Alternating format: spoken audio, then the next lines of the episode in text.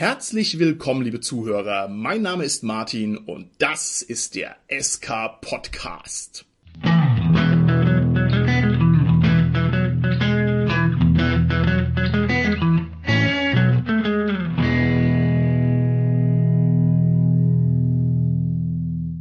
Wir machen heute wieder eine kleine Interviewfolge und unser Interviewgast ist wahrlich kein Unbekannter im SK Podcast Land. Manche nennen ihn den Oldschool Papst, Manche nennen ihn die Steffi Graf des überlegenen Rollenspiels. Und es handelt sich dabei natürlich um keinen geringeren als den großartigen Moritz Melem. Hallo Moritz. ja, hallo äh, Steffi Graf, äh, vielen Dank. Besser geht nicht. Weiter. Die Aufgabe, die wir uns heute vorgenommen haben, ist eine echte Herkulesaufgabe. Und als die Idee das erste Mal an mich herangetragen wurde, habe ich mir gedacht, na okay, gut.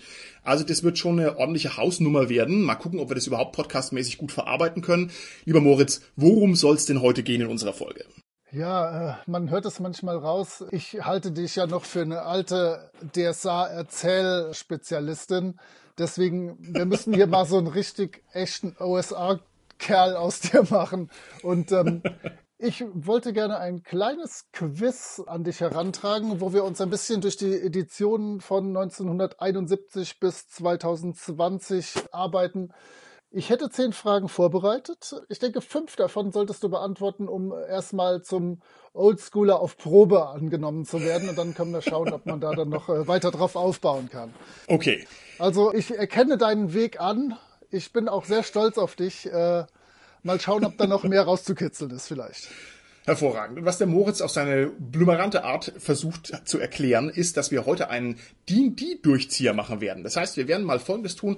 Wir werden also versuchen, dieses etwas Nebel- und Legenden umwaberte Feld der D&D-Historie heute mal zu knacken und aufzubereiten. Und wenn ich mich hier einem Quiz stellen muss, also Moritz, du kannst mir eigentlich auch gleich 10 von 10 Punkten geben, weil es ist natürlich zweifelsfrei der Fall, dass ich das alles beantworten werde. Ja, aber ich meine, wenn du es trotzdem wagen willst, dann ist es natürlich auch okay. Und außerdem unsere ganzen Zuhörer da draußen im SK Podcast Land, die vielleicht auch noch so ein bisschen eine Kerbe an ihrem Gürtel brauchen, die können ja selbstverständlich dieses Quiz mitspielen. Da werde ich mich also spaßeshalber mal drauf einlassen, wenn das für dich okay ist. Das ist sehr edel von dir, ja.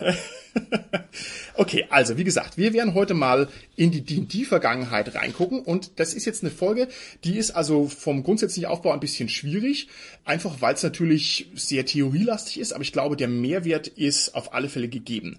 Und es hat also verschiedene Hintergründe. Der Haupthintergrund ist der, dass jetzt bald der Rundfunkbeitrag wieder erhöht werden wird und der SK Podcast ist ja Teil des öffentlich-rechtlichen Rundfunks und aus dem Grund haben wir uns gedacht, wir müssen auch unseren Bildungsauftrag mal wieder ein bisschen ernster nehmen und quasi diese ganzen lächerlichen Folgen voller Geschwätz und Amüsement mal hinter uns lassen und jetzt mal richtig hier an die Inhalte rangehen.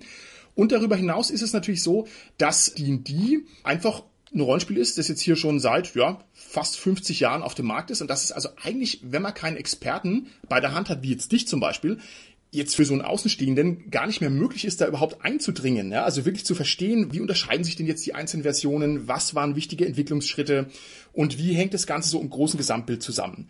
Und ich denke, dass also das sehr lehrreich ist, einfach um zu verstehen, wie diese Rollenspielwelt sich entwickelt hat und dass wir das hier in Form einer Podcast-Folge unseren Hörern insofern ein bisschen näher bringen können, ohne dass die jetzt anfangen müssen, irgendwelche hochwertigen, teuren, alten Ausgaben zu erstehen oder sich dadurch irgendwelche Blogartikel zu wälzen oder sowas. Also der Versuch ist im Prinzip der, dass wir das Ganze ein bisschen mundgerecht aufbereiten. Und außerdem ist es natürlich so, dass D&D derzeit wieder so einen Wellenkamm hat. Also die fünfte Edition ist ja eingeschlagen wie eine Bombe. Und außerdem haben wir ja auch so eine, ja, ich möchte sagen, so eine Rollenspiel-historische Bewegung. Würdest du mir da zustimmen, dass es gerade sowas wieder gibt? Ich finde tatsächlich genau beides ist der Fall. Also zum einen, wir sind uns einig, D&D 5 rockt im Internet unfassbar was weg. Da werden wir gleich ja. auch am Schluss vom Quiz und von unserem Gespräch drauf kommen. Zum anderen ist es wirklich so, dass ich gerade bei, also ich bin ja mittlerweile fast nur noch bei Twitter als soziales Medium und ich finde immer mehr Interesse einfach so. Wie ist das alles entstanden? Ja. Wie, wie, was hat sich geändert? Wie waren die Strömungen? Auch zum Beispiel jetzt nach meinen Lablord-Sachen werde ich immer mal wieder gefragt und hast du da nicht noch ein Regelwerk? Hast du noch irgendwas im Regal versteckt? Also das Interesse ist tatsächlich ja. ungebrochen, ja. Genau, das hat natürlich auch mittlerweile schon so eine Kommerzialisierungsstufe erreicht Normalerweise konzentriert sich das auf die Figur des Gary Gygax. Also es gibt ja diesen schönen Comicband, den gibt es glaube ich beim Uhrwerk Verlag. Der ist ganz herrlich so mal als ersten Einstieg, um mal zu gucken, wie ist das Rollenspiel überhaupt entstanden. Ich habe es glaube ich in der letzten Folge schon erwähnt. Es gibt auch das tolle Buch Empire of Imagination. Das habe ich sehr gerne gelesen. Ich möchte sagen, ich habe sogar verschlungen. Also sehr aufschlussreich. Dann gibt's diese Geschichtsbände Designers and Dragons die mittlerweile, glaube ich, sogar bei Audible auch als Audiobook vorliegen. Die sind für mich persönlich ein bisschen schwergängig, weil die so sehr auf diese Unternehmen abzielen. Aber wie gesagt, also da ist auf alle Fälle sehr viel da im Angebot, aber was es eben nicht gibt, ist so ein schöner Durchzieher über die einzelnen Versionen und deswegen denken wir, das ist also eine würdige Folge. Und wer jetzt wie ich natürlich so ein anständiger DSAler ist von der Genese her, für den ist das natürlich ein unbearbeitetes weites Feld.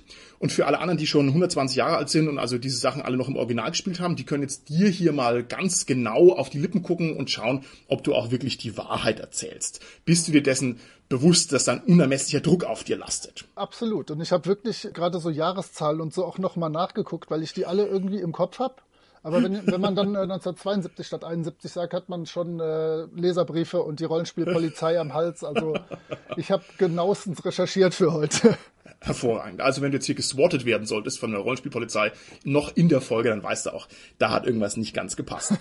Ich möchte mal einsteigen in die Folge, indem ich als Laie und Dilettant mal versuche zu formulieren, was denn D&D eigentlich ausmacht und mal einfach so ein paar Pflöcke einschlagen, damit wir uns vielleicht von der Ecke aus dem Ganzen ein bisschen annähern können. Und du kritisierst mich bitte richtig grob und äh, rüde, ja, und fährst mir über den Mund, wenn ich irgendwie Quatsch erzähle. Also, sehr gerne.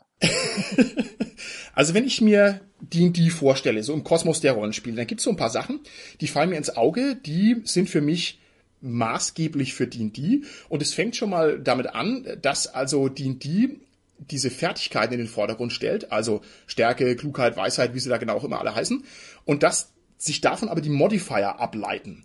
Und dass die Modifier letzten Endes im Vordergrund stehen. Und das war jetzt für mich zum Beispiel eine ganz große Schwelle, da mal meine Birne rumzuwickeln, dass es nicht so sehr um die Werte selbst geht, sondern um diese abgeleiteten Modifier.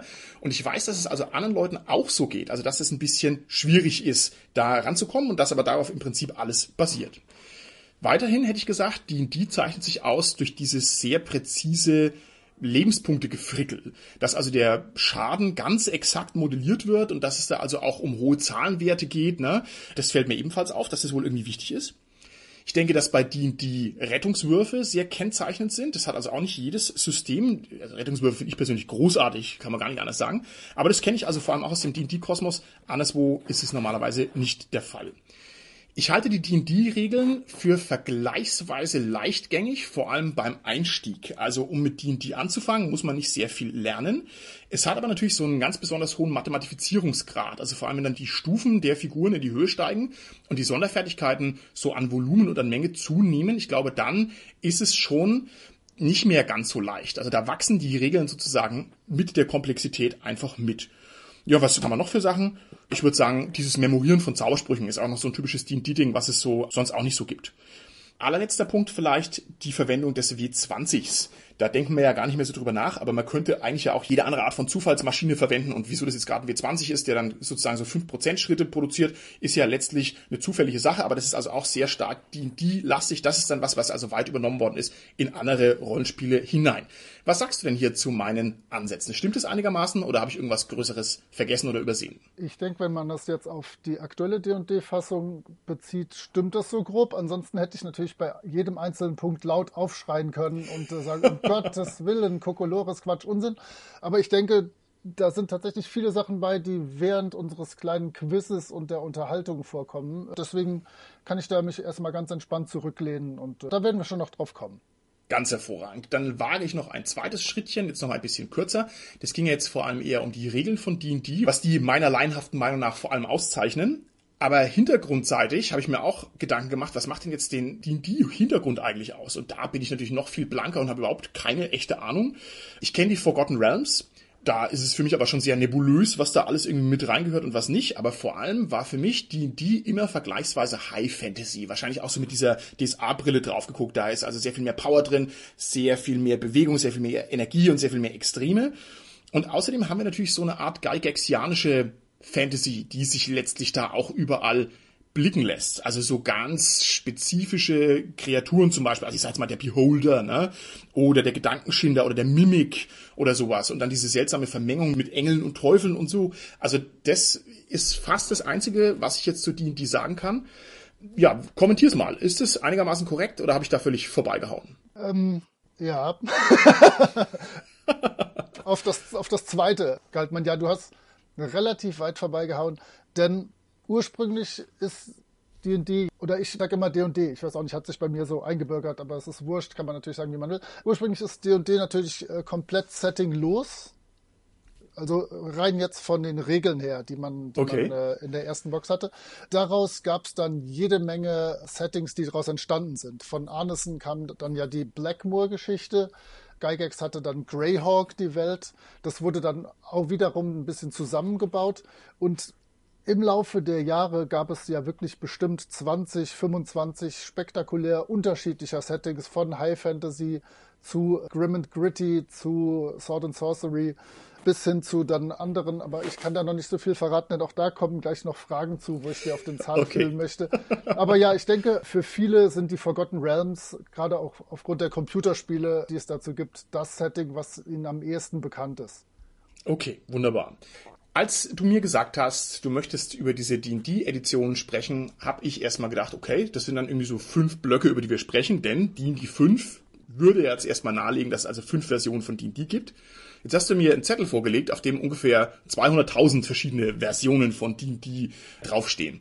Kannst du mir vielleicht noch erklären, wie sich D&D systematisiert, wenn es offenbar mehr als fünf verschiedene Sachen gibt? Ich kann das gerne jetzt gerade grob tun, aber auch das kommt alles während unseres Quizgesprächs. Also wir haben ursprünglich Chainmail, ein ganz normales Tabletop-System, wo man Armeen hin und her schiebt. Dann haben wir Dungeons and Dragons, die erste Edition, die von alten Menschen auch OD&D für Original D&D genannt wird, die dieses Chainmail aufgreift und dann die geniale Idee hat, dass man ja auch einzelne Personen spielen könnte und dann noch in einem Fantasy-Kontext. Dann gibt es alleine bis 1983, als das Ganze hier hingekommen ist, drei unterschiedliche normale D&D-Editionen. Das heißt, das D&D, was wir dann 83, 84 mit der roten Box kannten, da hatten die Amis schon zehn Jahre und die vierte Edition hinter sich. Also quasi die vierte Edition von Original D&D sozusagen. Ja, kann, ja, obwohl das dann auch von Fachleuten nicht mehr OD&D genannt wird, aber das ist halt genau das D&D, was okay. es bis dahin gab. Und um die Verwirrung noch zu komplettieren, aber auch da werden wir gleich ein bisschen systematischer drauf zu kommen, schon 1977 entstanden dann die ersten Bücher von AD&D, was dann die ja, tatsächlich fortgeschrittenere oder Turnierspieler-Variante von D&D war. Und dann mit 2000, mit der D&D 3 Edition kam dann der große Cut. Theoretisch wäre das AD&D 3, aber dann hat man das A für Advanced dann einfach weggenommen, hat sich gedacht, wir nennen das D&D 3 und dann kam halt D&D 4 und D&D 5. Jetzt ist man halt in der ganz normalen Zählung. Aber theoretisch ist es vor dem, was wir als D&D 3 kennen, von 2000, unfassbar viel an unterschiedlichen Sachen passiert. Und ich glaube, ich habe tatsächlich 14 wirklich komplett unterschiedliche Editionen ausmachen können. Hervorragend. Du hast mir gesagt, du sitzt gerade vor einem Schreibtisch, auf dem sich D&D-Material im Wert von wie viel? Dreieinhalbtausend Euro befindet? Würde ich grob schätzen tatsächlich, ja. also, liebe Zuhörer draußen im SK Podcast Land, das ist also der Einstiegslevel an Vorbereitung, den man leisten muss, um hier ein Interview äh, gewährt zu bekommen. Ja, also drunter machen wir hier gar nichts. Lieber Moritz, dann würde ich sagen, Vorhang auf. Jetzt hast du uns schon mal so einen kurzen Abriss, so einen formalen Überblick gegeben. Dann hau doch bitte rein und ja, fang an, frag mich was und erquicke uns mit deinem D&D-Wissen. Alles klar.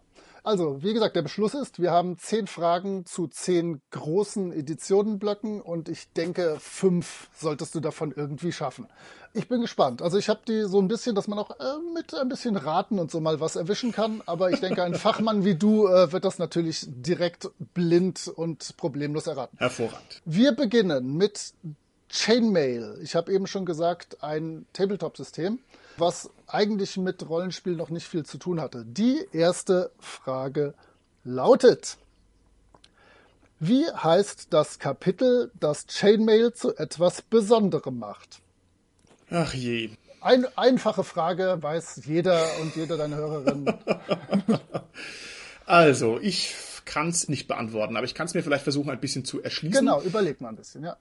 Also dieses Chainmail war in meinen Augen irgendwie so eine Art Tabletop-Skirmisher. Und das Kapitel, das Chainmail dann zum ersten Rollenspiel macht, müsste natürlich dann die rollenspielspezifischen Inhalte hier voranbringen. Ich habe auch Chainmail noch nie gelesen, muss ich dazu sagen. Und es müsste sich wohl um ein Kapitel handeln, mit dem also die einzelnen Figuren ausgestattet werden mit ja, wertetechnischer Personalität. Wie auch immer das Kapitel heißt, weiß ich nicht, aber das müsste wohl der Gehalt des Kapitels sein gar nicht mal so schlecht. Also, Chainmail, der Untertitel des eigentlichen Spiels ist Rules for Medieval Miniatures. Das heißt, man konnte damit mittelalterliche Kämpfe äh, abwickeln. Aber von Seite 28 bis 39 kam dann das sogenannte Fantasy Supplement, uh. wo dann halt noch nicht das Ganze auf einzelne Personen ging. Das kam dann halt später mit Dungeons and Dragons. Aber hier gibt's dann auch alles zwischen Drache, Balrog, Zauberer, Halbling und sonst was. Und tatsächlich, wenn man sich das durchliest, was da zum Beispiel dann zum Hobbit steht, das sind Sachen, die auch später bei D&D beim Hobbit noch den Hobbit ausmachen. Und einige Sachen kann man wirklich sehen, haben sich jetzt bis D&D 5 durchgehalten. Also wie du eben gerechnet hast, grob 50 Jahre später haben sich dann noch wirklich Spurenelemente von 1971 der Chainmail-Edition gehalten und sind doch jetzt noch enthalten. Also, die Antwort wäre gewesen The Fantasy Supplement. Und weil wir natürlich knallhart sind, äh, obwohl deine Idee super war und du genau in der richtigen Richtung überlegt hast, fette Null Punkte. Ha, richtig, richtig. Uh, immerhin kein Minuspunkt. Na gut. Ich werde dann die anderen Fragen so gut beantworten, dass du gar nicht anders kannst, als mir doppelte Punkte zu verteilen und dann werde ich also das trotzdem noch mit voller Punktzahl äh, bestehen. okay. Ähm, vielleicht als Tipp hier für alle, die gerade uns zuhören, noch es gibt drei Webseiten, die man definitiv, wenn man so historisch ein bisschen interessiert ist, ansteuern könnte. Und zwar sind das Tome of Treasures, das TSR Archive und das, ich habe keine Ahnung, wie man das aussprechen mag auf amerikanisch, das Arceum. Ich spreche es mal lateinisch aus oder könnte auch Arceum sein. Ich denke, wir verlinken die drei, sodass man das später auf jeden Fall mal nachgucken kann. Alles klar. Also, wir sind im Jahr 1971 gewesen. Chainmail wurde bis 1979 gedruckt. Wir gehen jetzt ins Jahr 1974, ins frühe 74. Meine Frage ist, Du kennst bestimmt die klassischen Begriffe Woodgrain Box und White Box. Kleine, schicke Boxen, die Gary Gygax liebevoll in seiner Garage zusammengeklöppelt hat. Ähm, die ersten drei Editionen davon sind mit so einer Art Holzbeschlag Furnier, so sehen die halt aus von der Optik her und ab der vierten bis sechsten sind die dann weiß.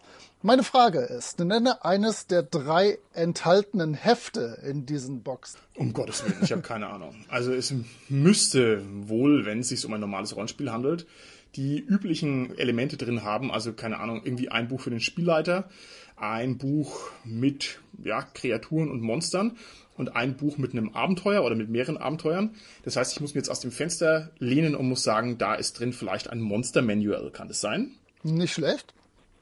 Ich fürchte, den Punkt muss ich dir geben. Ich werde natürlich ein wenig klugscheißern, aber ich fürchte, du hast deinen ersten fetten Punkt dir erkämpft. Yay! Und zwar sind drei Hefte enthalten. Ganz grob ist es wirklich so, dass sich das bis heute durchzieht. Das erste Heftchen ist Man and Magic, worin halt Charaktererschaffung und sonst was sind. Dann gibt es Monsters and Treasure, also das klassische Monsterbuch, aber hier sind dann halt auch direkt noch die Schätze, die man bei den Monstern finden kann. Und dann gibt es The Underworld and Wilderness Adventures. Vielleicht noch wichtig zu sagen, damals gab es keine Abenteuer. Also im Jahr 74 hat TSR gesagt, wir veröffentlichen keine Abenteuer, denn das kann ja jeder sich äh, selber zusammenbauen. Kein Problem, man braucht ein bisschen Fantasie, äh, macht mal bitte los.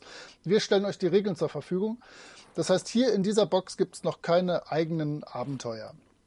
Was ich noch witzig finde, ist, hier bin ich auf einen Terminus gestoßen, den ich selber ziemlich ablehne. Wie nennst du dieses Hobby, was uns äh, vereint, so ganz grob? Ich ahne, worauf du raus willst. Also ich würde sagen, wir machen Rollenspiel und die Amis sagen noch immer Tabletop-RPG. Ist, ist, ist das, worum es geht? Ähm, nee, aber genau, ich sage auch Rollenspiel, weil ich bin alt und für mich kam das lange, bevor die Computer-Rollenspiele kamen.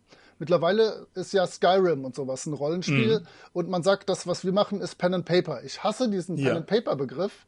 Ich weiß auch nicht warum, ist einfach wahrscheinlich nur äh, Altersstarrsinn. Aber witzigerweise auf der weißen Box und auf der Woodgrain Box steht Rules for Fantastic Medieval Wargames. Und dann steht darunter Campaigns playable with paper and pencil and miniature figures. Das heißt also, da haben wir das Paper and Pencil wirklich schon drin. Wobei wir es natürlich, vielleicht werde ich es ab jetzt einfach statt Pen and Paper Paper and Pencil nennen, einfach um zu zeigen, was ich für ein unfassbar alter Sack bin. Deine Überlegenheit zu unterstreichen. Vielleicht als kleine Erklärung zu dieser Box noch. Wenn man sich diese Box durchliest, ich habe es mehrfach getan, kann man fast nicht aufgrund dieser Dinge, die man da vorfindet, das Spiel spielen. Ich glaube, zu dieser Zeit, so 74, 75, 76, war es ganz wichtig, sich zu vernetzen, auf Conventions dahin zu gehen und das mit jemandem zu spielen, der das Spiel kennt. Also es ist katastrophal editiert, wobei ja lustig ist, dass Gygax sich immer äh, schwer was drauf einbildet, dass äh, Arneson hatte Ideen und ich habe das Ganze in ein Konzept gebracht. Am Arsch in dieser weißen, oh Entschuldigung, es wird nicht geflucht.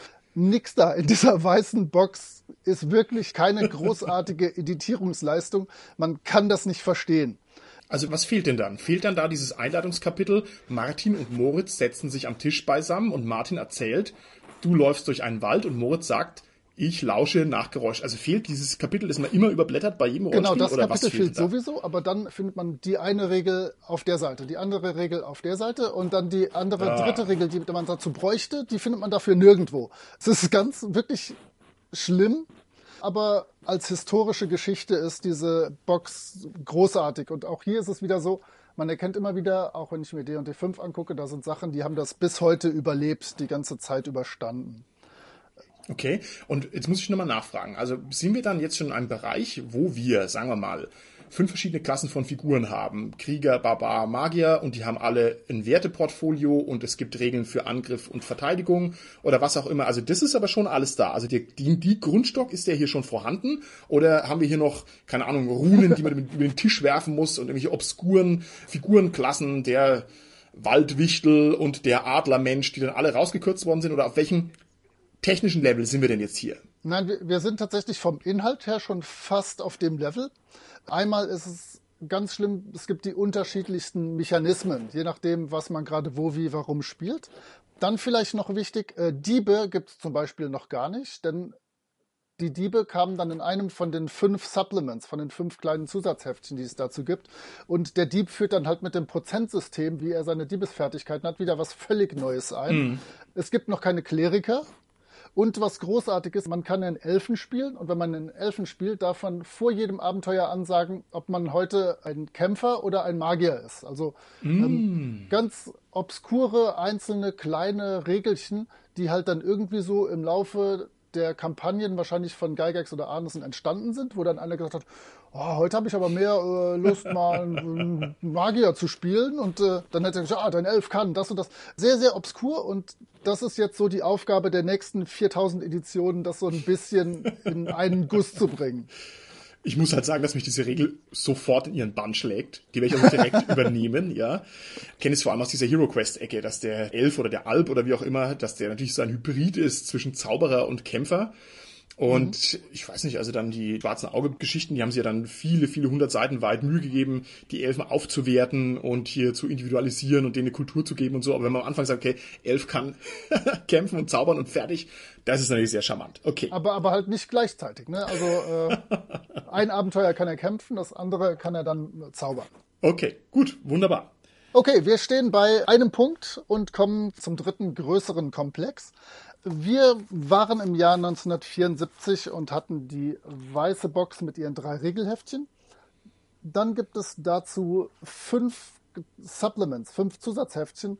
Und zwar Greyhawk, wo ein bisschen eine Welt geschildert wird. Blackmoor, das von Dave Arneson. Dann haben wir Eldritch Wizardry, wo wir auf wirklich verrückte Zauberei kommen.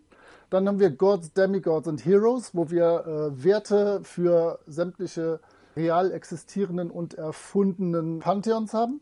Und dann haben wir noch Swords and Spells, wo man das Ganze dann zusätzlich wieder zurückführt auf ein Tabletop-Spiel, wo man dann wirklich Figürchen hin und her schiebt. Okay, interessant. Aus all diesen Dingen wurde dann 1977 Advanced Dungeons and Dragons geschmiedet, um das Ganze wirklich zu streamlinen und die Regeln so präzise darzustellen, dass man auch wirklich Turnierabenteuer spielen könnte. Um endlich mal zu deiner Frage zu kommen. Ich hatte bisher gesagt, TSR haben gesagt, ach, Abenteuer kann doch jeder schreiben, wenn wir die rausbringen, kauft die niemand. Also ja. dann haben sie rausgefunden, oh, klappt doch, wenn wir Abenteuer schreiben, werden die wie verrückt gekauft. Und äh, ich hätte jetzt gerne von dir zwei Abenteuer für Advanced Dungeons and Dragons 1 vom großen Meister Gary Gygax. Und das Gute ist, ich weiß, du liebst ein AD&D 1 Abenteuer und äh, das ist aber leider nicht von ihm. Deswegen schauen wir mal, ob du zwei hinbekommst. Also gut, ich muss hier ein bisschen mit Schrot schießen. Ich habe mich also tatsächlich mit diesen Abenteuern mal auseinandergesetzt, um hier in einem stümperhaften Eigenversuch mich ein bisschen an diese Uhrzeit der Rollenspiele ranzutasten. Und jetzt kann ich natürlich die keinen Editionen zuordnen, aber ich kann versuchen, hier so die ältesten Gurken mal auf den Tisch zu legen, die mir so durch den Kopf gehen. Ja, hau raus. Zwei Stück bitte. Genau. Ich sage mal fünf und so und du kannst dann sagen, ob die vielleicht irgendwie okay. in die Richtung gehen. Ja. Also, ich kenne das Abenteuer mit den Hill Giants. Das weiß ich nicht, wie der Titel genau ist, also irgendwas mit, mit Hügelriesen. Und äh, das muss wohl ein sehr frühes Abenteuer gewesen sein. Ich kenne Tomb of Horrors. Das ist aber, glaube ich, schon so ein postmodernes Abenteuer, auch wenn es jetzt ein lächerlicher Begriff ist für diese Frühzeit, aber das ist ja schon ein Abenteuer, das quasi irgendwie das normale Dungeon-Feeling irgendwie ironisiert und auf die Spitze treibt. Also of Horrors kenne ich noch. Es gibt ähm, White Plume Mountain, das ist aber nicht vom Gygax, das hat er nur irgendwie durchgewunken. Was gibt's denn noch? Dann hat der noch gemacht äh, Hamlet in the Woods irgendwas. Das könnte noch vom Gygax gewesen sein. Und ich glaube, das sind die, die ich namentlich benennen kann. Waren da schon zwei dabei aus der richtigen Zeit oder nicht? Nein, du hast zwei Treffer. Alles gut. Ich muss yes, dir leider mit deiner yes. Strohstrategie den zweiten Punkt äh, verteilen. Ich hau mal nur so einfach die raus, die ich mir notiert habe und die natürlich hier auch gerade alle auf meinem Tisch liegen. Q1 Abenteuer ist Queen of the Demon Web Pits, hat man natürlich mit Dunkelelfen zu tun. D1 bis 3 Descent into the Depths of the Earth und äh, auch da geht es unter die Erde, auch da geht es im dritten Abenteuer wieder um Dunkelelfen. Dann hast du die Giants genannt. Das G1 bis 3 ist die Against the Giants Reihe. Ah, gut. Was großartiges, vielleicht für dich interessant, die beiden Abenteuer EX1 und 2 sind Dungeon Land und Land Beyond the Magic Mirror. Da okay. äh, geht es um Alice im Wunderland. Dann dein zweiter Punkt äh, war für Village of Homlet. Das ist das, der Auftakt für das legendäre Temple of Elemental Evil. Und dann gibt es halt noch kleinere Dinge wie Tomb of Horrors natürlich, äh, Expedition to the Barrier Peaks und Lost Caverns of Zjukant. Okay, da muss ich an der Stelle schon mal sagen, das sind ja wohl die großartigsten Abenteuertitel, die es gibt. Also das hat schon, ernsthaft, das hat schon diesen OSR-Größenwahnsinn irgendwie in sich drin, ne? Also da ist eben nicht, ich befreie die Katze der Nachbarin aus dem Baum oder sowas, sondern da geht's halt immer gleich zum absoluten Extrem hier zu den Rändern der bekannten Welt, zum Ende des Universums und so weiter. Also hervorragend. Also das sind Titel, das rockt halt. Absolut. Und was du eben gesagt hast zu Thomas Forrest, vielleicht ganz interessant, ich hatte das in unserem letzten Podcast schon gesagt, in dieser Zeit ging es halt wirklich darum, den Spieler oder die Spielerin herauszufordern und nicht äh, das Abenteuer auf die Charaktere anzupassen. Und deswegen ist Tomb of Horrors wirklich eine so dieser klassischen Knochenmühlen, wo man als Spieler clever mit seinem Charakter umgehen muss, um zu gucken, dass der überlebt und möglichst weit kommt. Ich habe noch für dich eine kleine Bonusfrage. Die gibt zwar keinen Punkt, aber nur mal so aus Spaß. Okay. Ich habe gesagt, im Jahr 1977 beginnt die Advanced Dungeons and Dragons 1 Ära. Und hier beginnt dann auch der Klassiker, dass man Spielerhandbuch, Spielleiterhandbuch, Monsterhandbuch hat. Was denkst du denn von den drei Büchern? Kam 1,77, 1,78, 1,79 raus. Welches ist verlagstaktisch denn als erstes Buch da total sinnvoll? also, wenn du schon so fragst, dann haben die vermutlich ein unsinniges Buch rausgebracht. Ich glaube, dass das Monsterhandbuch, was man ja normalerweise so nachreicht als äh, Cash Cow, dass die das vielleicht vorne hingestellt haben? Korrekt, denn ah. die sind davon ausgegangen, die Leute spielen die White Box mit den Supplements, haben also was, was sowieso mal so ähnlich ist wie das ADOD, was wir im Blick haben. Das heißt, wir schenken denen erstmal eine Bazillion Monster, damit die ordentlich Sachen losschicken können. Das heißt, 77 kam erst das Monsterhandbuch, dann 78 war schon sinnvoll, das Spielerhandbuch dann als zweites und das Spielleiterhandbuch dann 1979 als drittes rauszubringen. Aber ja, äh, aus heutiger Sicht völlig wahnsinnig, erstmal ein Jahr lang ein Monsterbuch zu haben ohne Regeln dazu.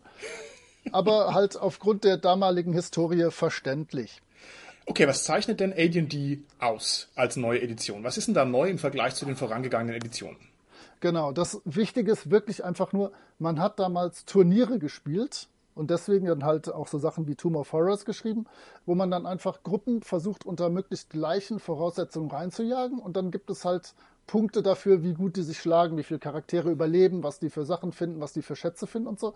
Und dieses AD&D hat halt wirklich super, super präzise Regeln, die echt auf den Punkt formuliert sind und wo kein Wort verschenkt ist praktisch. Mhm. Also das ist wirklich das, die haben aus dem Klumpatsch, den es bisher gab, dann versucht, ein kohärentes Spielsystem rauszubringen, was man auch da wirklich verstehen und mit dem präzise spielen kann.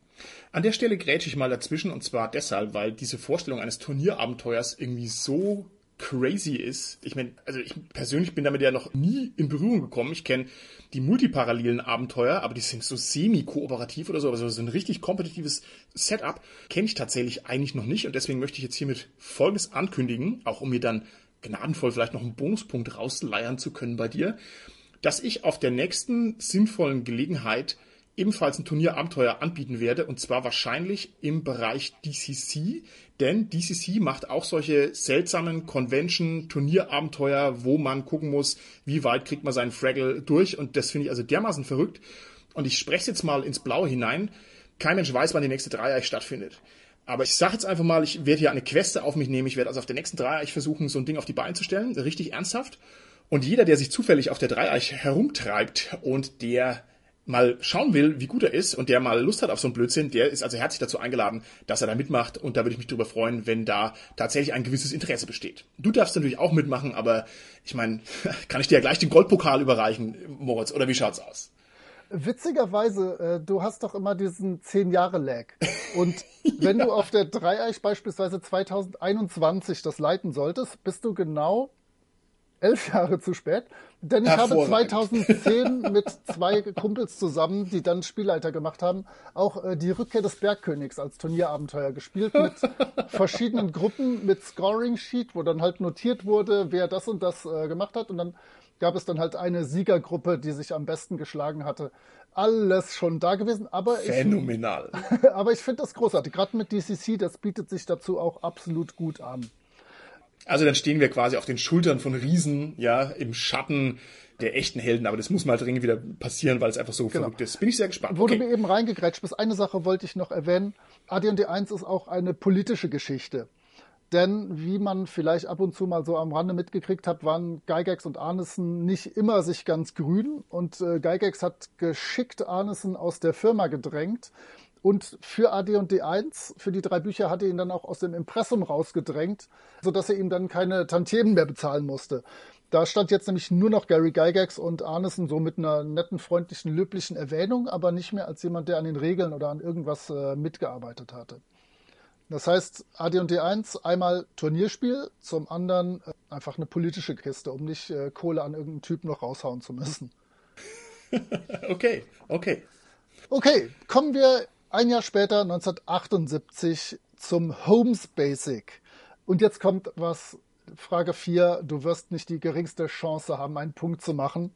Auch von dieser Holmes Basic Box gibt es natürlich mehrere unterschiedliche Editionen.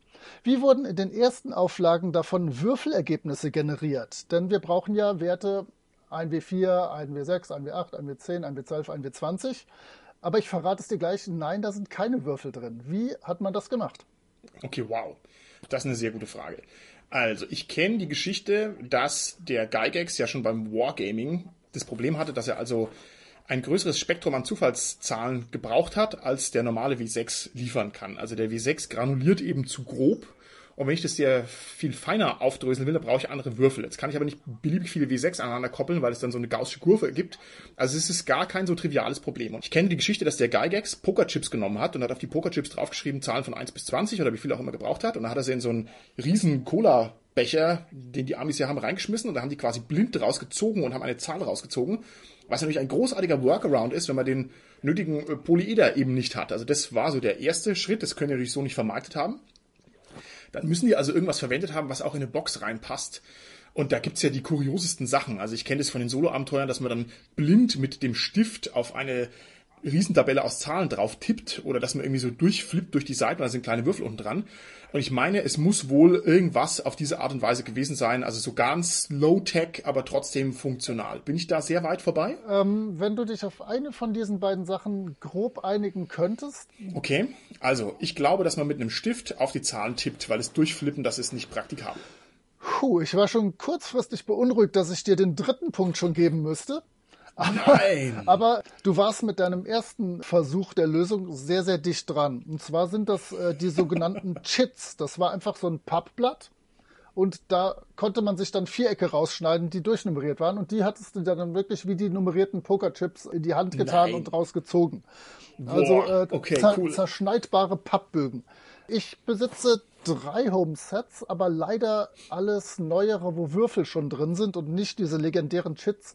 Ich werde also mich noch irgendwann im Laufe der Jahre noch bei internationalen Ebay-Sachen umgucken oder anderen Auktionsplattformen, um endlich mal eine Homes Basic Box mit den Chits Ja. drin zu bekommen.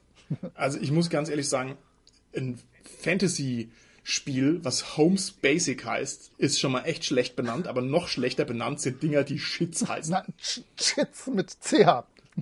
Also gut, also gut. Also, und natürlich heißt das auch nicht Homes Basic, sondern heißt Basic Dungeons and Dragons, aber es heißt ja alles Dungeons and Dragons Basic Set oder irgendwas, deswegen der, der Fachmann nennt es einfach nur nach seinem Erschaffer Dr. Eric Holmes. Und vielleicht kurz historisch zu diesem äh, Set, denn du weißt ja immer gerne, was sich da ändert und wozu Ja. diese Edition erschaffen wurde. Dieses Homes Basic ist einfach, Gygax hat eingesehen, hu, mit dieser weißen Box das Spiel erlernen geht nur so halb gut. Und jetzt hat er den Dr. Eric Holmes dran gesetzt und der hat dann ein wirklich relativ gut organisiertes und auch didaktisch schon halbwegs vernünftiges Set rausgebracht, wo die Basics des Spiels sehr gut zusammengefasst werden. Was witzig ist, ist, es wird immer darauf hingewiesen, so mindestens fünf oder sechs Stellen in dem Buch findet man, wo dann steht, wenn dir das Spaß macht, dann guck dir doch mal AD&D an. Man sollte ja denken, das verweist dann auf die weiße Box oder so, oder, äh, aber nee, äh, zwei, dreimal wird auch geschrieben, dann guck dir unsere D&D-Sachen an. Aber meistens, dann spiel doch direkt AD&D. Komm, du hast dich jetzt schon so tief reingekniet, dann spiel doch den richtigen Shit. Denn das war halt der Versuch, dann AD&D groß rauszubringen. Was ich eben bei AD&D vergessen habe, AD&D 1 ist in Deutschland fast komplett unterm Radar gelaufen. Denn wie ich eben schon gesagt habe, 84 kam das rote Basic Set raus, was jeder kennt. Aber AD&D, die Bücher kamen erst, wenn ich mich recht entsinne, 86, 87 raus. Das heißt zehn Jahre fast später als in den USA. Und da dann 1989 schon AD&D 2 rauskam, hat AD&D 1 nie große Verbreitung gefunden, zumal die Bücher in einer fürchterlichen Qualität sind. Wenn man ein Buch aufklappt, hat man direkt zehn lose Seiten in der Hand und zwar bei allen drei Regelwerken. Also AD&D 1 in Deutschland eine ganz kleine Nummer. International wahrscheinlich von den Oldschool-Sachen die größte. Du erinnerst dich dran, Osric für AD&D 1 Ja. war auch das erste Set, der erste Retro-Klon, aber in Deutschland kommt man mit AD&D 1 nicht weit. Der Zweck von diesem äh, Basic-Set war einfach nur, man hat gesehen, mit der weißen Box das Spiel zu beginnen ist nicht einfach und diese Basic Box führt in das Spiel rein und äh, erklärt die Regeln jetzt auch mal endlich. Gibt auch mal Beispiele, so dass man äh, ein bisschen versteht, was da der Gedanke hinter der Sache war. Okay. Denn wie gesagt, mit der weißen Box war nicht viel Lernen. Da musste man schon Hilfe dazu haben. Und mit der Basic Box von Eric Holmes kann man jetzt das Spiel auch selber sich anlesen und einfach drauf losspielen. Was an diesem Regelset noch wichtig ist, ist, dass da jetzt auch Abenteuer beilagen, damit man dann weiß, aha, so ist das geplant, so könnte das aussehen. Und zwar ist das erste Abenteuer das In Search of the Unknown von Mike Carr. Das ist relativ witzig als Abenteuer, denn da hat man einen Dungeon, man hat Räume und man hat dann Würfeltabellen, womit man auswürfeln kann, was in diesem Raum jetzt an Monstern und so sich befindet. Das heißt, da hat man schon so diesen Do-it-yourself-Approach, aber mit einer klaren Hinleitung. Also das ist deine Struktur. Die Sachen kannst du da reinpacken. Und dann bei späteren Editionen ist dann die klassische Keep on the Borderlands von Gary Gygax drin.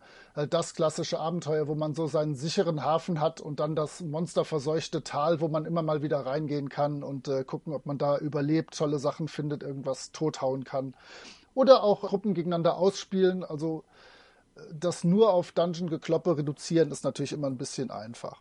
Aber hier im Homes Basic Set haben wir jetzt wirklich die Chance, das Spiel zu lernen, zu spielen und wir haben direkt auch ein Abenteuer dabei, um zu sehen, aha, so klappt das, so läuft das.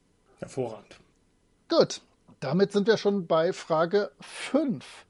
Jetzt kommt die nächste Basic Box, beziehungsweise es gibt da ein Basic und Expert Set. Basic reicht immer bis Stufe 3 und Expert Set reicht bis Stufe 14.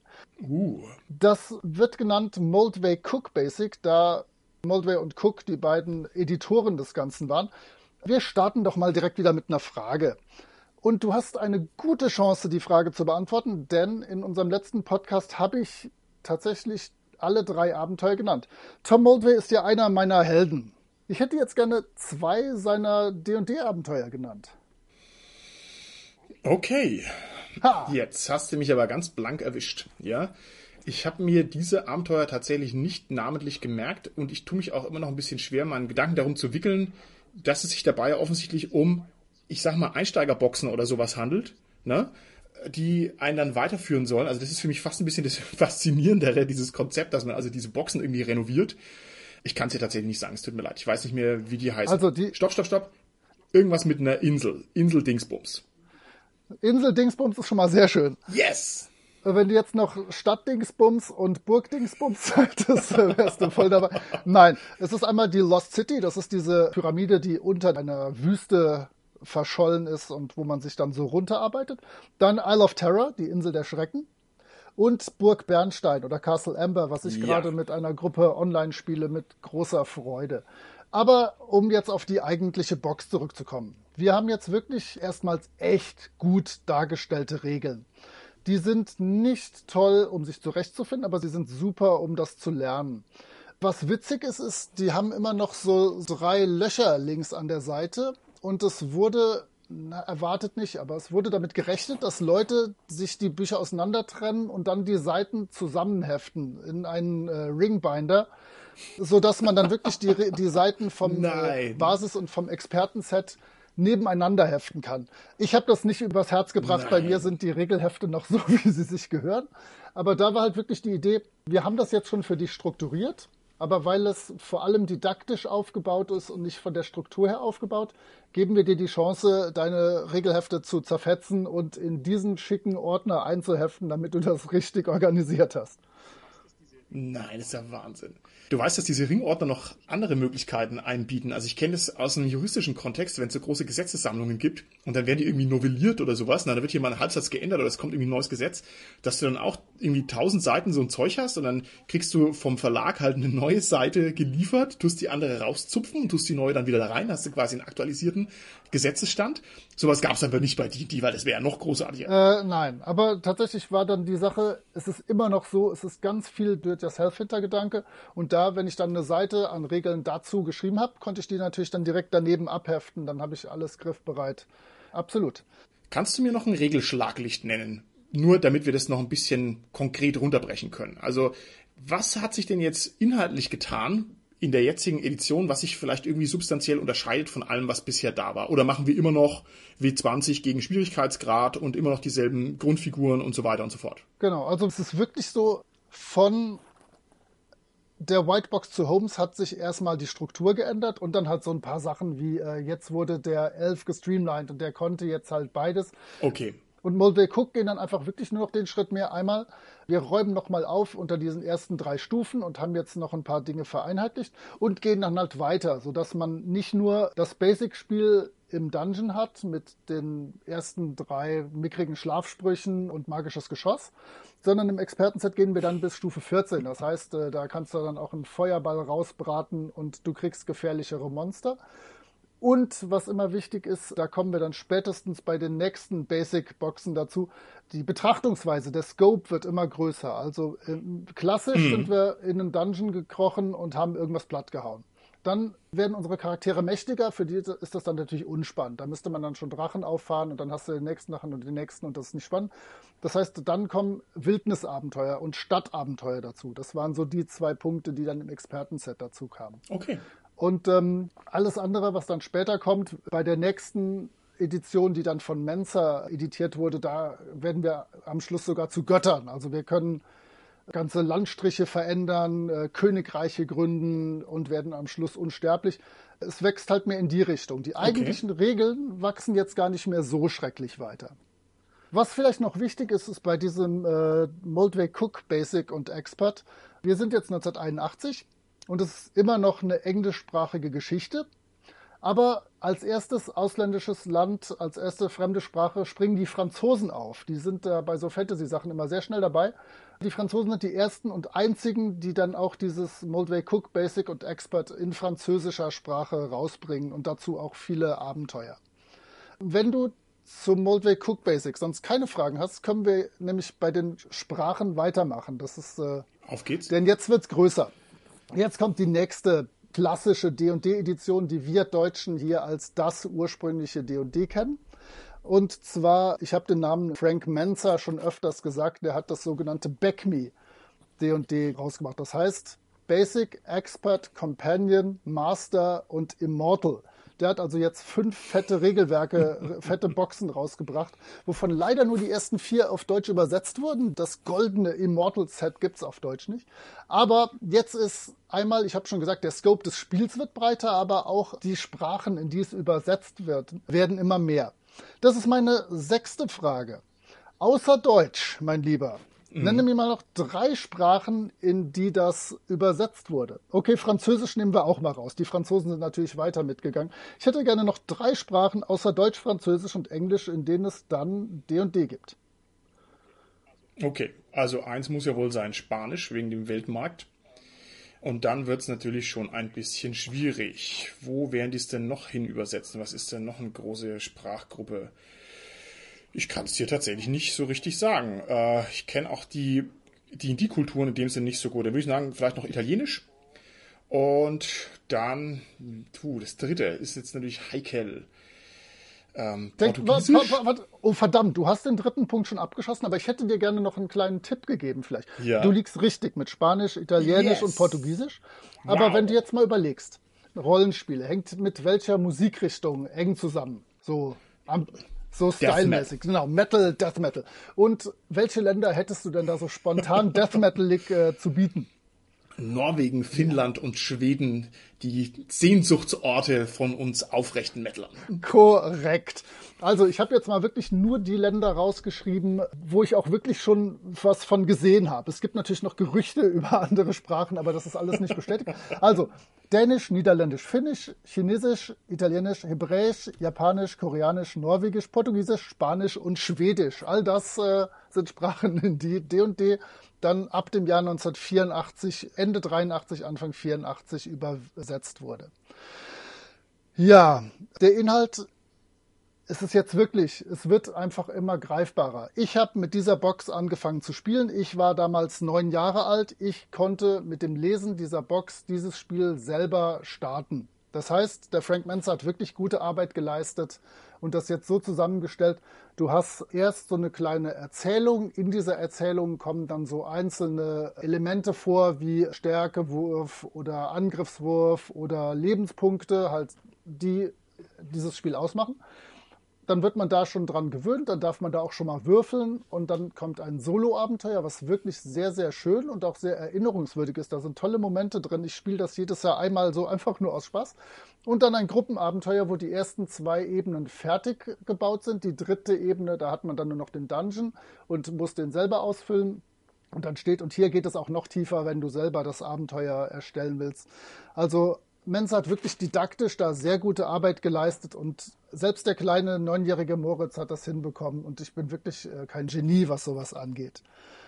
Was wichtig ist, ist wirklich diese Entwicklung der Spielwelt. Also äh, Basisbox, ich gehe in den Dungeon. Expertenbox, ich ab Abenteuer in Städten und in äh, größeren Landstrichen.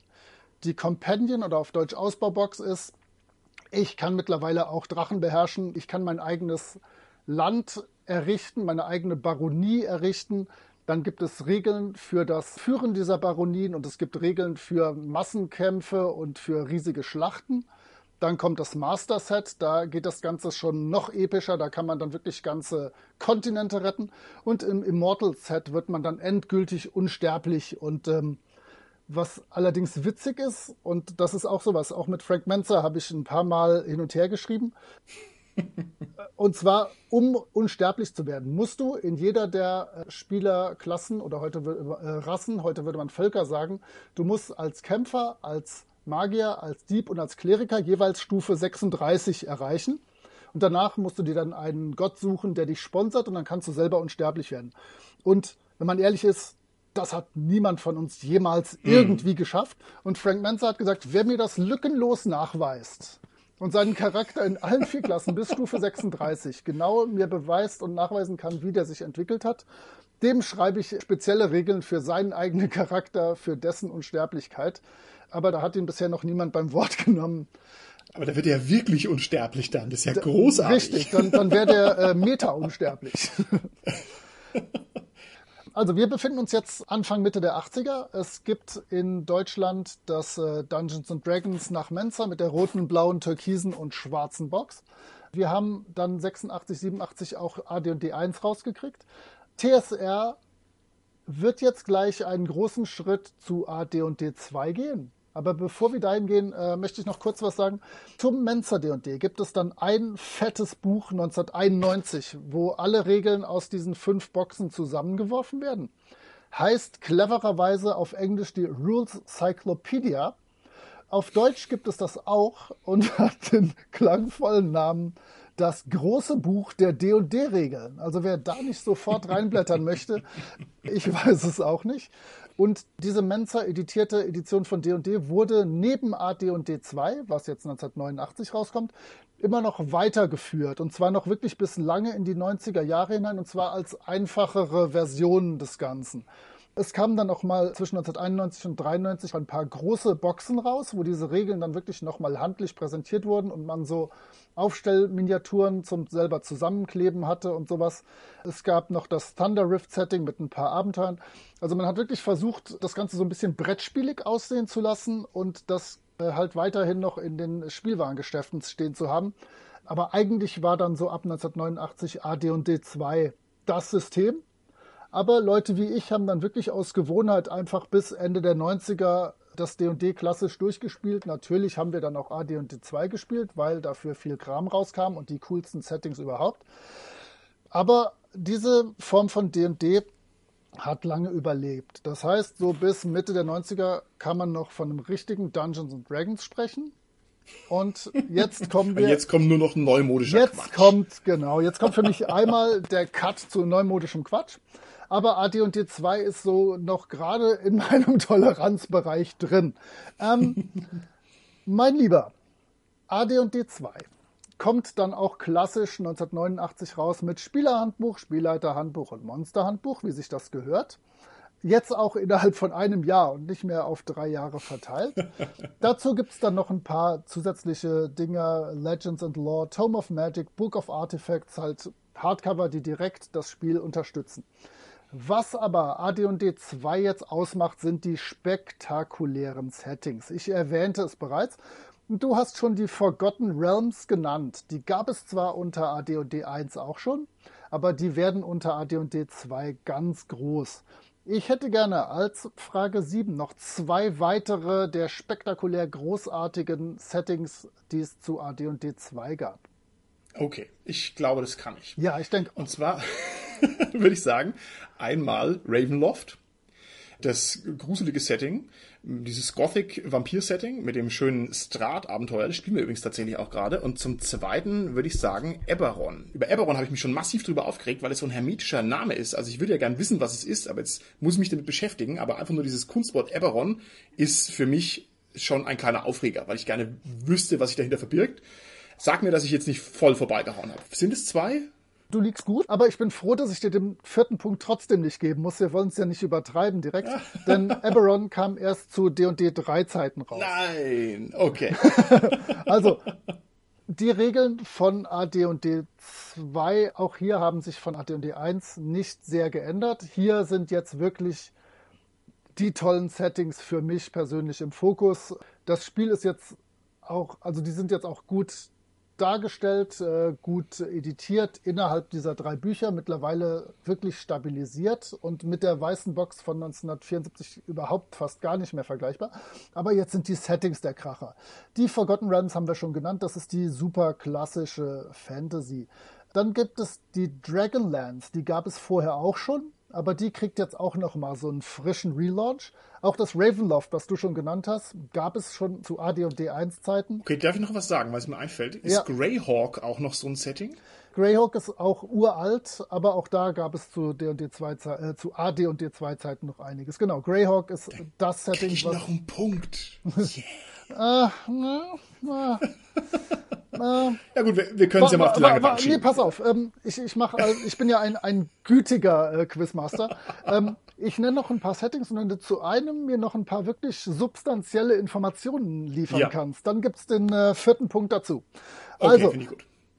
die Drachenlanze haben wir gesagt. Dann mein persönlicher Favorit, Dark Sun. Sagt dir das irgendwas?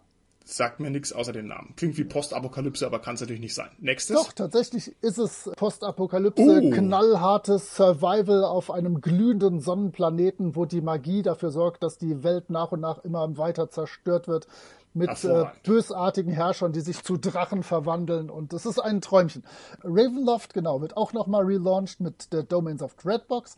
Dann gibt es Planescape. Das ist das wohl abgefahrenste von allen. Ja. Hast du da irgendwas zu? Ich stelle mir darunter vor, dass das so diese verschiedenen Existenzebenen sind, wie bei Magic der Brathering. Ja. Und dass sich da halt die verschiedenen Götter treffen oder irgendwie so. Also irgendwie, das ist, glaube ich, so der Gag, dass man da diese Ebenen überschreitet oder so ähnlich. Genau, es gibt mit Toril einen so einen Hub, einen so einen Grundpunkt, von wo aus man viele andere Ebenen betreten kann. Ich denke, komm hier, ich nehme mal den Bleistift zur Hand und mache dir den vierten Punkt hier hin. Yay! Die anderen können wir ganz schnell abarbeiten, obwohl zu einem kannst du später auch noch was sagen. Also es gibt dann Spelljammer, das ist tatsächlich grob basierend. Du kannst zwischen den ganzen Existenzebenen, Forgotten Realms und was auch immer hin und her reisen. Und zwar auf echten Segelschiffen. Das heißt, du hast Segelschiffe, die durchs Weltall schweben von Universum zu Universum, von Existenzebene zu Existenzebene. Dann gibt es Al-Qadim und Oriental Adventures. Das sind so die klassischen Orient-Geschichten. Dann gibt es Birthright, das ist auch sträflich unterschätzt. Da spielt man dann auch Herrscher eines äh, Reiches oder äh, ja, eines, eines kleinen Landes und äh, muss sich mit seinen Nachbarn auseinandersetzen. Natürlich auch immer verbunden mit so einzelnen klassischen Abenteuern, dass man sich mit seinen Kumpels irgendwo hinbegibt und ein Problem direkt mal lösen muss. Aber Birthright ein kleiner Geheimtipp. Dann gibt's Mystara, das ist die Welt, die man als Known World aus den ganzen Basissets vorher kennt. Und komm, jetzt Lenkmar wurde rebootet als AD&D 2 Setting. Da kannst du doch spontan was zu sagen. Ich denke, da müsste es sich um diese Fritz Leiber Sache handeln. Oh ja, Favorite und der graue Mausling und um diesen Zyklus. Also, ja. genau. Okay, damit äh, sind wir mit Frage 7 durch und ich gebe den Punkt noch aus Gnade. Jetzt kommen wir endlich ins Jahr 2000. Diese großartigen Boxen, die von äh, TSR rausgebracht wurden, haben den Verlag in den Ruin getrieben mittlerweile. Die waren nämlich so kostenaufwendig, dass sie sich gar nicht mehr refinanziert haben. Je mehr man verkauft hat, hat desto pleiterer wurde man die guten Jungs von Wizard of the Coast, die jetzt dein schon erwähntes Magic the Brathering rausgebracht haben, haben jetzt den Großvater TSR aufgekauft und ihm wieder auf die Sprünge geholfen. Jetzt wird gesagt, komm, wir hatten jetzt AD&D 1, AD&D 2, jetzt hätten wir AD&D 3, wenn wir ernsthaft weitermachen wollen, aber komm, das Advanced lassen wir mal weg und ab jetzt heißt das Spiel einfach wieder nur D&D 3. So, ab jetzt, ab 2000 kannst du jetzt durchzählen D&D 3, 3, 5, 4, 5 und so weiter.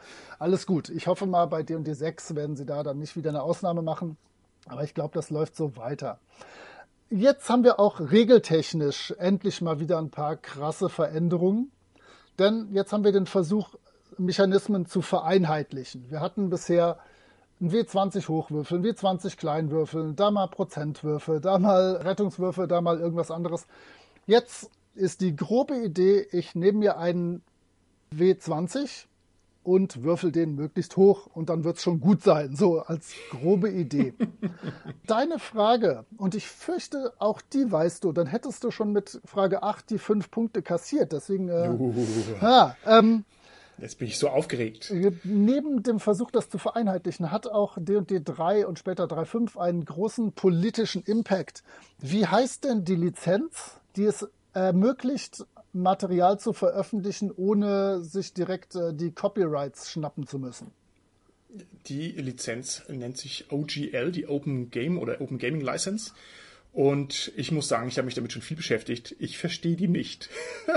ich finde die so kompliziert. Also wirklich, ja, ich habe mir das schon mehrfach durchgelesen. Ich habe es auch sogar schon eingesprochen in unserem Rollenspiel-Audio-Kolleg ich finde die hammermäßig komplex. Also ich finde die eben kein Freibrief, irgendwas zu machen, sondern ich finde die sehr seltsam. Du weißt es bestimmt besser, aber das müsste das wohl sein, was quasi dann auch in der Breite für eine Do-it-yourself-Bewegung gesorgt hat und dafür, dass sich das also nochmal graswurzelmäßiger verfestigt hat in der Rollenspielszene der globalen, weil also viele Leute jetzt dran herumkochen konnten.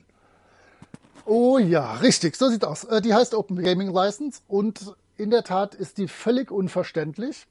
Die hatte halt zwei Einflüsse. Zum einen konnte jeder jetzt was für D&D 3 rausbringen.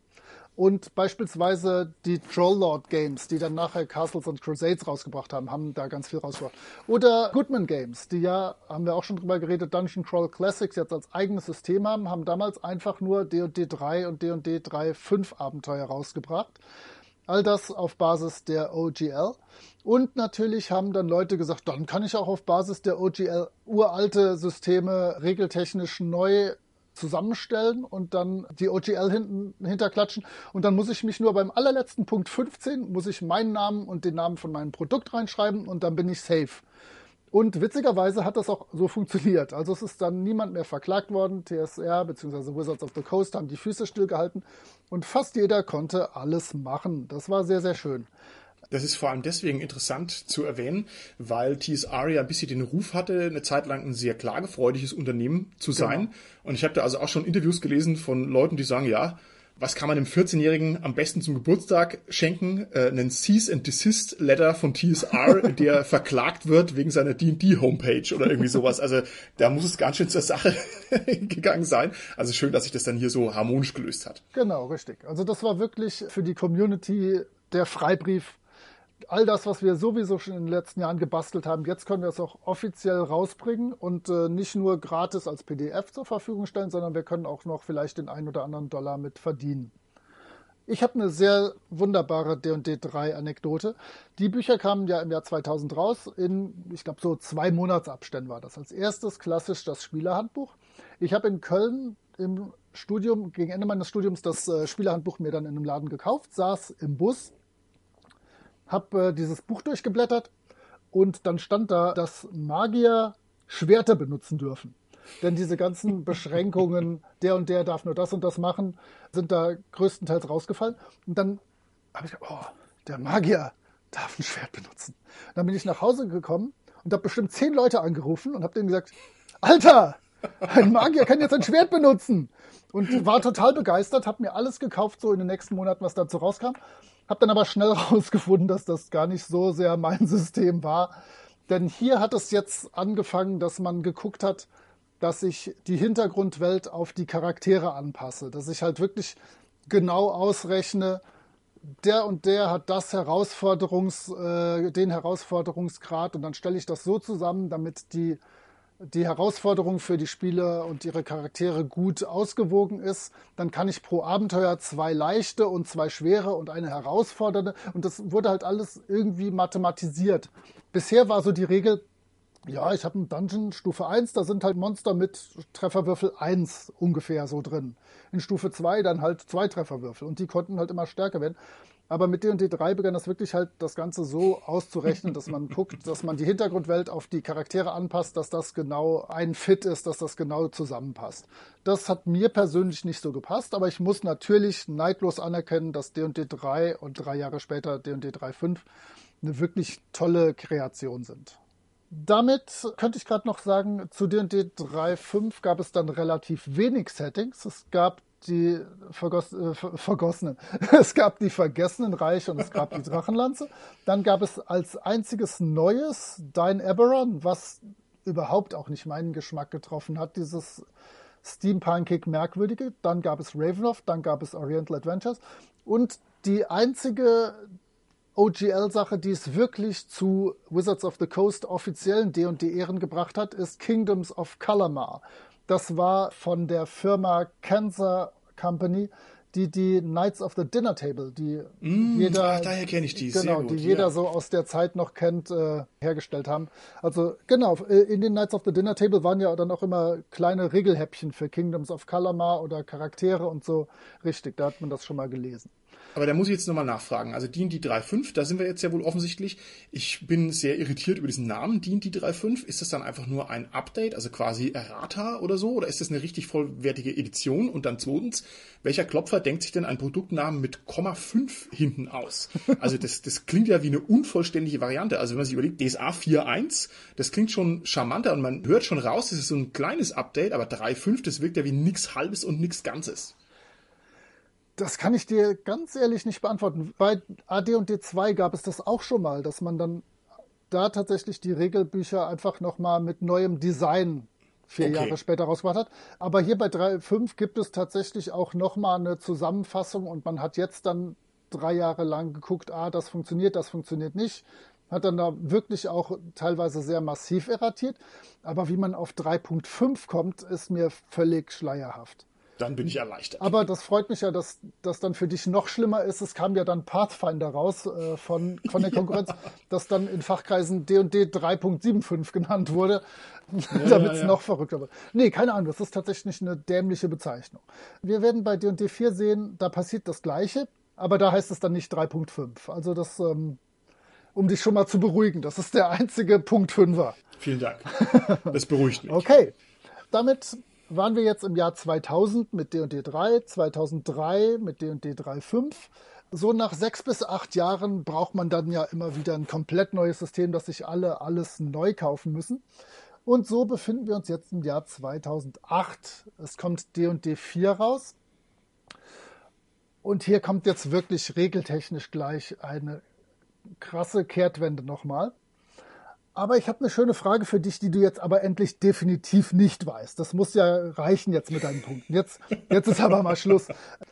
Welches quietschbunte TSR-System aus den späten 70ern, frühen 80ern wurde jetzt in D&D integriert? Ein quietschbuntes TSR-System. Ja, beziehungsweise damals war es nur halb quietschbunt, unter D&D 4 ist es augenkrebserregend bunt viel Grün, viel Gelb. Okay, kann ich nichts sagen. Ich kenne eigentlich nur ein richtig quietschbuntes System und das ist DCC, das mich also immer wieder begeistert und abstößt, gleichermaßen durch sein Design hier. Also es schlägt mich in seinen Bann. Ansonsten habe ich wie jeder anständige Rollenspieler hier so eine komplett schwarze, gritty, grimme Rollenspielbücherwand, wie das sein muss, das quasi die Gravität und die Düsternis des Rollenspiels nach vorne tut und halt dann so ein babyblauer Splittermondband noch zwischendrin der genau. das zerstört. Nein, ähm, das eigenständige System damals war Gamma World, ein postapokalyptisches Setting mit eigenem Regelsystem. Und jetzt wurde Gamma World einfach äh, auch mit den ersten zwei damaligen Abenteuern dann als D&D 4 Setting mit Abenteuern wieder rausgebracht. War echt abgefahren. Mein lieber Schwan war das abgefahren. So, du hast also glücklicherweise, ich habe da sehr drauf gehofft, den Punkt nicht kassiert. Also D&D 4 Sag doch mal spontan, das würde mich interessieren. Du kennst dich ja jetzt mittlerweile mit D&D 5, so zumindest vom Flavor her, vom Spielen mhm. her ein bisschen aus. Was hast du so gehört zu D&D 4?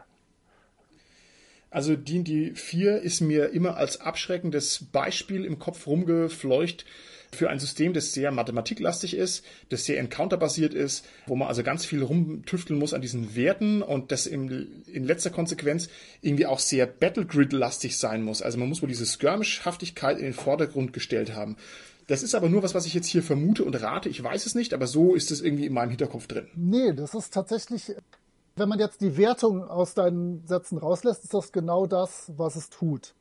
Und zwar sowohl von den Regeln her als auch vom Aussehen her wollte man einfach die Online-Spieler abholen. Das muss man so ganz klar ah, und fair zu sehen. Okay. Witzigerweise, aber da werden wir gleich zu kommen, holt D&D 5 die Online-Spieler total ab und sieht es eigentlich nicht darauf ab. Aber egal.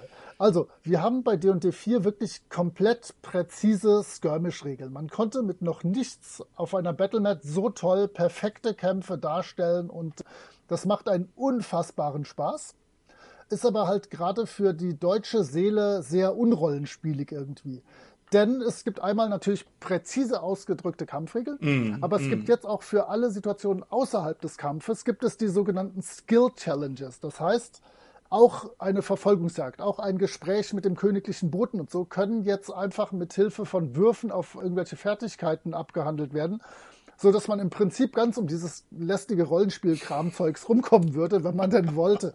ähm, das ist bei vielen, vielen nicht gut angekommen ich habe das in seiner Form und für das, was es tun wollte, extrem geliebt. Es gab auch eine ganz tolle Official Play-Serie, die hieß Encounters. Und da war dann mal sechs Teile Forgotten Realms, sechs Teile Dark Sun Abenteuer. Und ich habe die dann in äh, Koblenz im Zeitgeist in dem Laden auch wirklich immer schön brav geleitet und da gab es dann Material, was man den Spielern immer rausgeben konnte. Das war ganz, ganz, ganz toll organisiert und hat wirklich riesen Spaß gemacht. Aber es war halt echt so, wir haben uns dann zusammengesetzt, jeder hatte seinen Charakterbogen vor sich.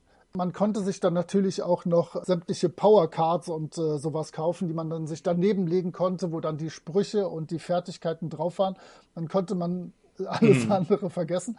Und wir haben einfach coole strategische Kämpfe gemacht.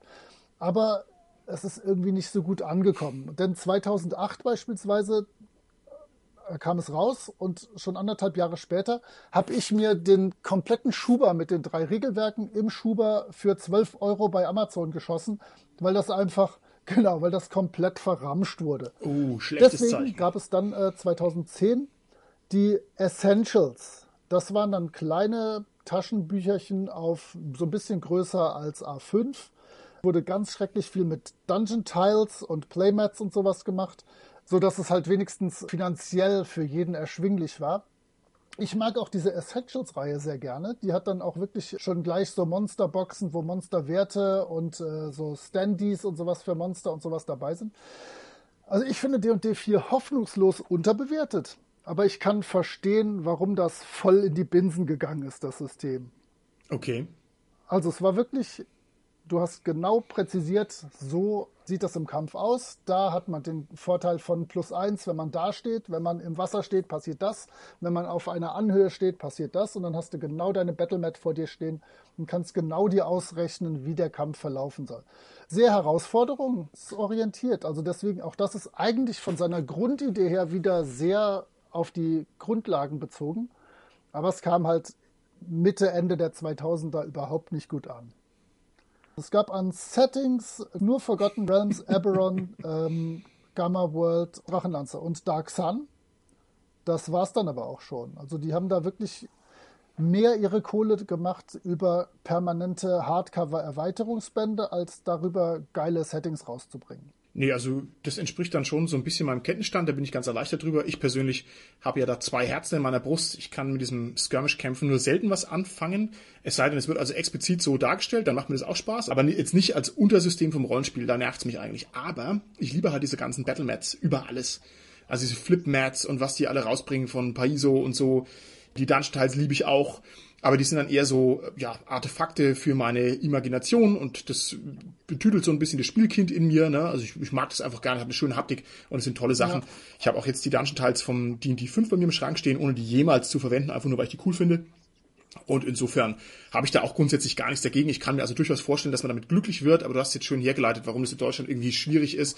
Also dann bin ich froh, dass ich das nicht völlig falsch eingeschätzt habe. So, und jetzt, mein Guter, jetzt kommen wir zu D&D 5 und ich erwarte meine letzte Frage. Also hau mir was um die Ohren. Auf geht's.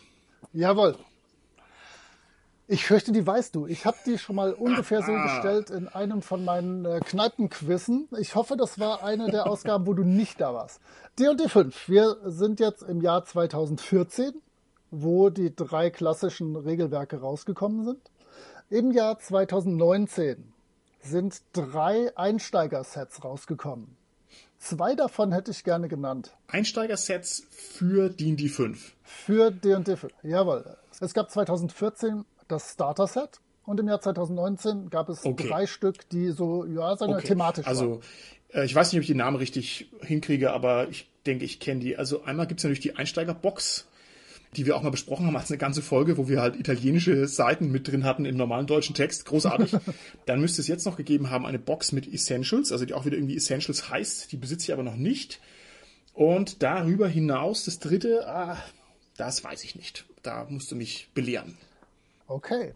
Ja gut, fast müsste ich dir den Oldschool-Punkt dafür geben, dass du das nicht weißt. Denn äh, das, das reitet brutalst auf der Popkultur. Du hast recht, das Essentials Kit ist 2019 rausgekommen. Und dann zwei zu verrückten IPs. Stopp, stopp, stopp, dann vielleicht Moment. Ist es vielleicht ah, die Rick, die Rick and Morty Box?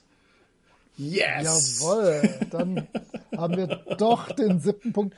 Und die dritte Box ist die Stranger Things Stimmt. Box zu der Okay, da wusste ich nicht so recht, was ich damit anfangen sollte, wenn ich ehrlich bin. Also ich verstehe natürlich die Verbindung zwischen Stranger Things und zwischen die und die 5, aber das Produkt hat mich irgendwie sehr irritiert. Ich habe die auch, glaube ich, hier irgendwo noch im Schrank rumstehen.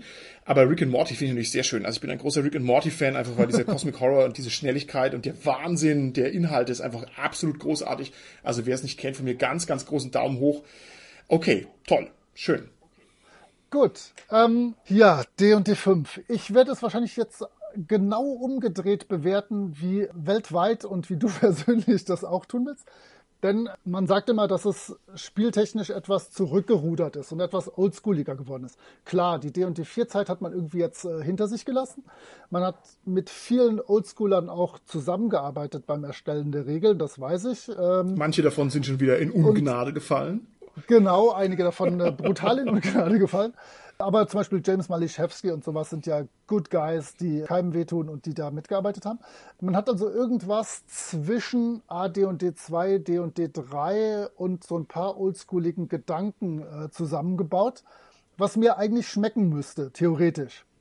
Allerdings, wenn ich irgendwie schnell was spielen möchte, bin ich mit D&D Classic immer noch persönlich einfach schneller dabei, weil ich die Regeln auswendig kann und da in kein Regelwerk gucken muss und so.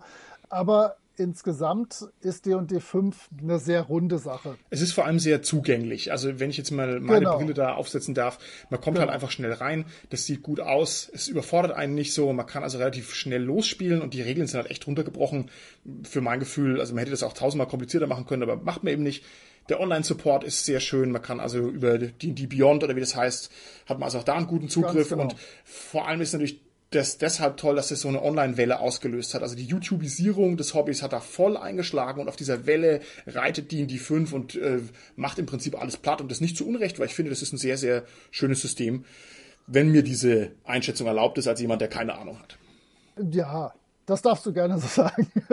Nein, das, das wollte ich auch sagen. Also es ist definitiv, gerade mit D&D Beyond kann man ja super schnell einen Charakter bauen, man kann seine Kampagnen damit verwalten, man kann die Ressourcen online nutzen, man kann das mit Roll20 verbinden, sodass man bei Roll20 nur noch würfeln muss auf den Wert, den man gerade möchte oder auf den auf den Angriffswurf oder was auch immer.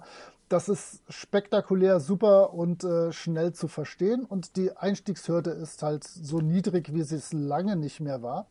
Ich habe jetzt allerdings zwei, drei negative Sachen noch aufgeschrieben. Die Veröffentlichungen sind aber wie bei D&D 4 auch, man bringt nur Hardcover raus. Und gerade wenn man sich dann den mhm. deutschen Bereich anguckt, da ist jedes Hardcover 50 das Tacken. Das ist ordentlich, ja. Das ist sportlich. Also mal so ein Abenteuerheftchen für acht bis zehn Euro zwischendurch fände ich auch mal sehr angenehm. Wobei es natürlich so ist, dass man sich die Abenteuer dann auch unter D&D Beyond kaufen kann, so dass es günstiger ist. Man hat sie halt nicht im Regal stehen, aber man hat die Online-Ressourcen dafür. Das ist schon okay. Was ich totalen Schwachsinn finde, ist, dass für jeden Tinnef ein eigener SL-Schirm gemacht wird. Ähm, für jedes Abenteuer, was die rausgebracht haben, gibt es gleichzeitig auch noch ein Spiel. Aber die sind so schön, Moritz, die sind so schön. Ich habe mir den zweiten gekauft, weil ich von diesem roten Drachen so begeistert war. Ich habe auch schon davon geschwärmt. Der zweite ist nicht so schön. Das war so ein Impulskauf. Und die sind ja dann auch keine 50 Euro teuer, sondern die kosten ja irgendwie nur 15 oder so. Das heißt, da war also auch der Sparfuchs in mir etwas befriedigt. Nee, aber was du, was du nämlich völlig zu Recht anmerkst, ist, dass die einen riesen Produktkranz haben. Manche würden es Produktflöte nennen. Und zwar ja. mit diesen ganzen Sonderkarten. Und jetzt gibt's auch noch so Figurenbögen, wo man die so reinflitschen kann und die Spielleiterschirme und so weiter und so fort. Also die geben sich sehr viel Mühe, da ein umfassendes Angebot zu machen. Auch diese Karten, die auch sauteuer sind, sind natürlich auch wunderschön. Diese aus diesem Kunststoffmaterial. Also das ist einfach ein umfassendes Erlebnis. Ich habe da nur einen Wunsch. Und zwar habe ich den Wunsch, dass die, die fünf nicht so schnell wieder in der Versenkung verschwindet, weil um sich da richtig auszubreiten, ich meine, da musst du ja wirklich Geld in die Hand nehmen, ne? Und das ist also schon eine sehr befriedigende Angelegenheit, seine D&D-Sammlung aufzustocken. Aber wenn jetzt in zwei Jahren D&D 6 rauskommen würde, da würde ich mich ganz schön veralbert fühlen, muss ich sagen. Aber ein bisschen so könnte ich es mir schon vorstellen. Also wir leben ja in einer Zeit, in der also die neuen Editionen von irgendwelchen Rollenspielen hinter Büschen hervorspringen, ja, wo du sagst, was? Shadowrun 6, wo kommt denn das jetzt plötzlich her? Ne? Und dann ist es halt plötzlich da. Wenn die das machen, dann bin ich ein bisschen beleidigt. Wenn nicht, können die meinetwegen noch ewig da Zeug rausbringen. Ja, das Ding ist, ich hatte gesagt, so sechs bis acht Jahre ist die durchschnittliche Lebenserwartung von so einer Edition von einem größeren System. Es ist aus 2014, das heißt, die ersten sechs Jahre haben wir jetzt schon wieder hinter uns, sechseinhalb bald. Ich fürchte, in zwei bis drei Jahren werden wir ein neues D&D 6 ja. sehen. Vermutlich, das wäre so mein persönlicher Tipp, wird sich da aber regeltechnisch nicht schrecklich viel ändern. Da wird man sich irgendeinen anderen Klimbim ausdenken, damit man alle Regelbücher nochmal verkaufen kann. Und das sage ich nicht mal negativ. Ich kann ja verstehen, dass ein Verlag gerne leben möchte und Leute ernähren muss. Und es ist einfach so, dass Regelwerke sich am besten verkaufen. Das heißt, es sei ihnen gestattet. Aber ich glaube, regeltechnisch wird sich nicht viel ändern, sodass dann die Leute, die D&D 5 spielen, das irgendwie noch weiterspielen können, aber es dann vielleicht auch D&D 6 nennen, wenn sie sich noch zwei Heftchen dazu kaufen. Also das äh, werden wir mal. Und wir werden natürlich auch den wichtigen Schritt von 50 Euro pro Band auf 79 Euro pro Band auch noch miterleben dann. Da freue ich mich auch schon drauf. Ja, ja absolut, absolut. Ansonsten habe ich hier noch einen negativen Punkt. Ich finde, man bietet sich gerade mit den Print-Produkten gerade sehr an die Online-Community an. Ich hätte gerne oder viele hätten gerne Planescape oder Dark Sun oder sowas gesehen. Aber dann bringen sie das Wildemount und äh, Acquisitions Inc. Äh, Hardcover-Teile raus. Klar werden die sich super verkaufen, weil das große Online-Communities sind, die dahinter stehen. Aber es ist so ein bisschen auch ein Anbietern, muss ich sagen. Okay. Und ich sitze ein bisschen zwischen den Stühlen. Die bringen ja sehr viel oldschoolige Sachen, so Saltmarsh und Strat und Baldur's Gate Sachen und sowas raus wo ich immer nicht weiß, boah, wollt ihr euch jetzt nur bei mir einschleimen oder äh, ist das irgendwie, weil ihr selber gerne so alten Kram habt? Das ist immer so ein bisschen zwiespältig. Aber ja, gut. naja, wer will es ihnen verdenken? Ja, das ist richtig. Außerdem, sich auf die Whales zu konzentrieren, ist natürlich auch ein legitimes Geschäftsmodell. Ähm, das gibt es ja auch bei anderen Rollspielverlagen, wo man dann eher der Meinung ist, die machen nur noch Fanservice nach hinten und überhaupt nicht mehr in die Zukunft hinein. Also das müssen die halt einfach selber entscheiden, was sie für ja. richtig halten. Lieber Moritz, dann hast du jetzt schon sehr viele Fragen beantwortet, die ich eigentlich noch stellen wollte, nämlich wie deine Prognose ist für D&D, wie es jetzt hier weitergeht, wie aktuell das Standing so ist von D&D. Da haben wir also schon ganz schön viel abgeklappert.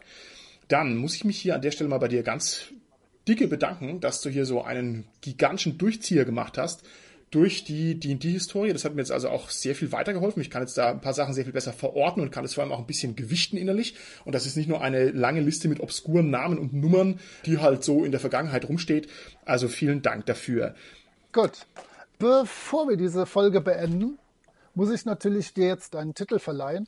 Du hast von den zehn Fragen immerhin sechs fast ohne Hilfestellung richtig gehabt für so einen DSA-Spieler bist du ein ganz ordentlicher Oldschooler und das Prädikat Oldschooler auf Probe möchte ich dir hiermit schon mal offiziell verleihen. Yay. Vielleicht kannst du in den Show Notes äh, die Urkunde dann auch noch posten.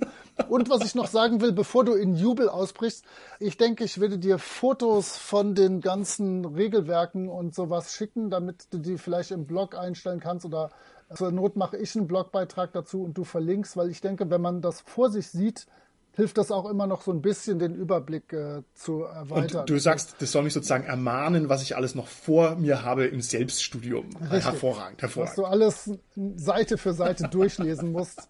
Die nächsten Fragen zum Oldschooler auf Lebenszeit werden natürlich schwieriger, das ist klar. okay, hervorragend. Wenn wir eine historische Folge haben, dann können wir natürlich nicht anders als auch ein bisschen in die SK Podcast Historie zurückzugehen. Wir haben jetzt seit vier Jahren den Kellerraum unserer Leserbriefe nicht mehr geöffnet. Ich habe mir jetzt mal die Freiheit rausgenommen, habe den aufgeschlossen, habe mich da durchgekämpft mit der Schneeschaufel, habe hier mal so ein Bündel mitgebracht und ich schau mal, was wir jetzt hier haben. Der hier sieht doch ganz gut aus. Der ist eigentlich auch noch einigermaßen neu. Was haben wir denn hier? Okay, also das ist hier von einem gewissen Lichtbringer und äh, der stellt uns hier brieflich folgende Fragen. Das ist ja praktisch, also hier auch gerade zu D&D und OSR, also Glückstreffer sozusagen, ja. Mensch. Und der schreibt hier, Moment, ja, der ist Podcast.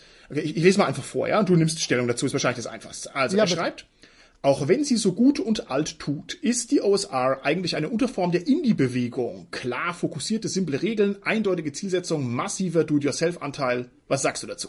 Kokolores. Zweitens sagt er, die OSR ist eigentlich nur ein Fanservice für die Nostalgie alter, grummeliger Männer. Hoho. Weil die Darstellung der guten alten Zeit historisch völlig unkorrekt ist. Geht es offenbar nur darum, dieses nostalgische Gefühl anzusprechen. Was sagst du denn dazu? Quark. Okay, drittens, mit der fünften Edition von D&D, schreibt er, ist die OSR weitestgehend obsolet, weil durch den offenen Playtest die meisten Forderungen der OSR in D&D 5 eingeflossen sind. Wow, was sagst du dazu? Dir geht's wohl zu gut. Mhm, mhm. Und dann schreibt er noch, Verliese sind die Erbsünde des Tischrollenspiels. Nicht, weil sie an und für sich schlecht wären, sondern weil sie zu leicht durch Videospiele zu ersetzen sind. Und zwar hält er die wohl für die größten Konkurrenten um die Zeit potenzieller Spieler.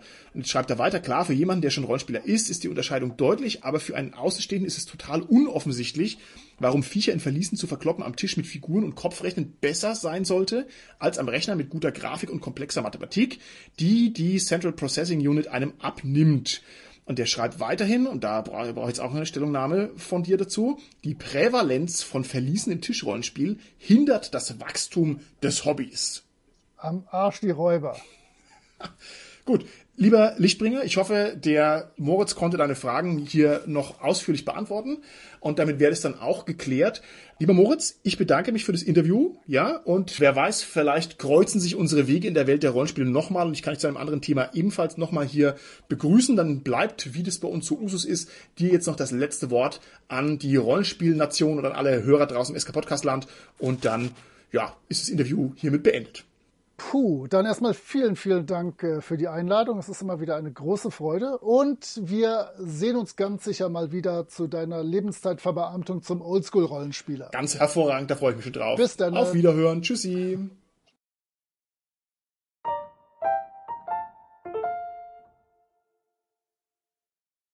So, und was wir jetzt machen müssen bei einer eineinhalb Stunden langen Folge ist, dass wir jetzt mal dem Holger für seine fleißige Arbeit danken, weil der arme Kerl muss den ganzen Mist nämlich karten. Also, lieber Holger, vielen Dank. Das war eine lange Folge. Vielen lieben Dank. Holger, du bist der Größte. Es ist ein Fest. Und Larifari Holger Antwort, das soll trennen. Da stehen wir beide voll und ganz dafür ein. ja, ich habe heute fast keine gehabt. Noch nicht mal beim Lichtbringer. okay. okay, wunderbar.